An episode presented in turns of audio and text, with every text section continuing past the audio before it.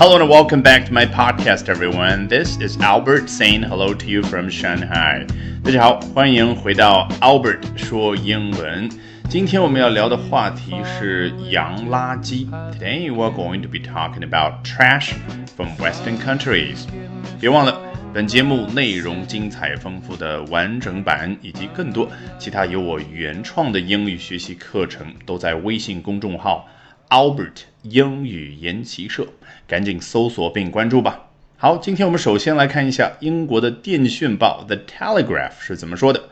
Britain may have to take back hundreds of tons of unwanted plastic waste from Malaysia after the country's environment minister said it would not be treated as the world's dumping ground.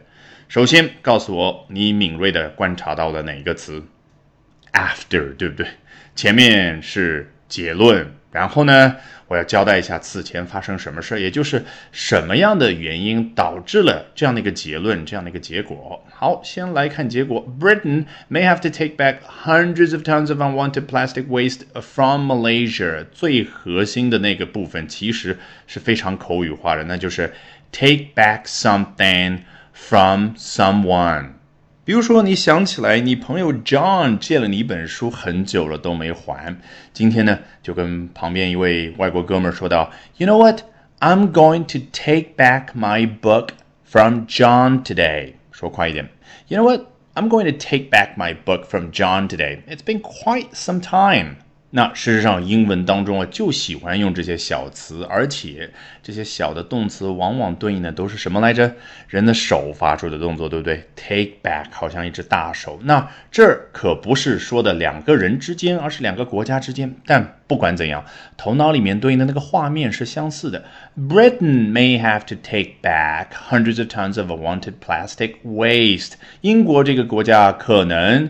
不得不要去收回数百吨的啊那些没人要的、没有太大作用的 plastic waste 塑料垃圾。诶，从哪儿呢？From Malaysia，从马来西亚这个国家那儿。好，为什么会有这个结论呢？你是读者，你也会好奇。那人家英文的句式往往怎么样？就配合这种解谜式的，他要一步一步的展开去补充描述。此前发生什么？After the country's environment minister said。不啦不啦啊！原来啊，此前这个国家当然指的就是马来西亚，它的环境部长说到下面这个内容，肯定是一句完整的话。果然，it would not be treated as the world's dumping ground。既然刚刚说的是 the country's environment minister said，就是之前的某个时刻啊，这个国家的环境部长他说到，那后面很显然就要配合这样的一种时间的状态，对不对？It would not。这个地方呢，would 对应的是什么？是 will，w i l l 这个词，它所谓的过去式啊。我们马来西亚这个国家呢，不会被对待，哎，作为什么对待呢？作为这个世界上的 dumping ground，垃圾场来对待。你看，加了双引号，为什么呢？因为这个短语是平常生活当中非常口语化的一个词啊。比如说啊，在一个小区的附近有一个 dumping ground，那就是很多人都把垃圾就倒在那儿。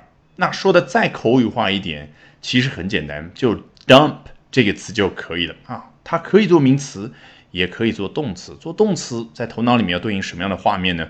就是那个运垃圾的车把后面的那部分打开，然后垃圾一下子倾倒出来，这个叫 dump。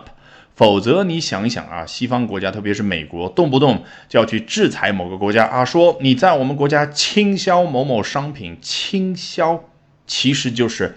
Dump 这样的一个动词，这样的一个动作，是不是感觉非常的形象？就好像这个国家从空中把钢铁产品等等其他的产品倾倒下来一般。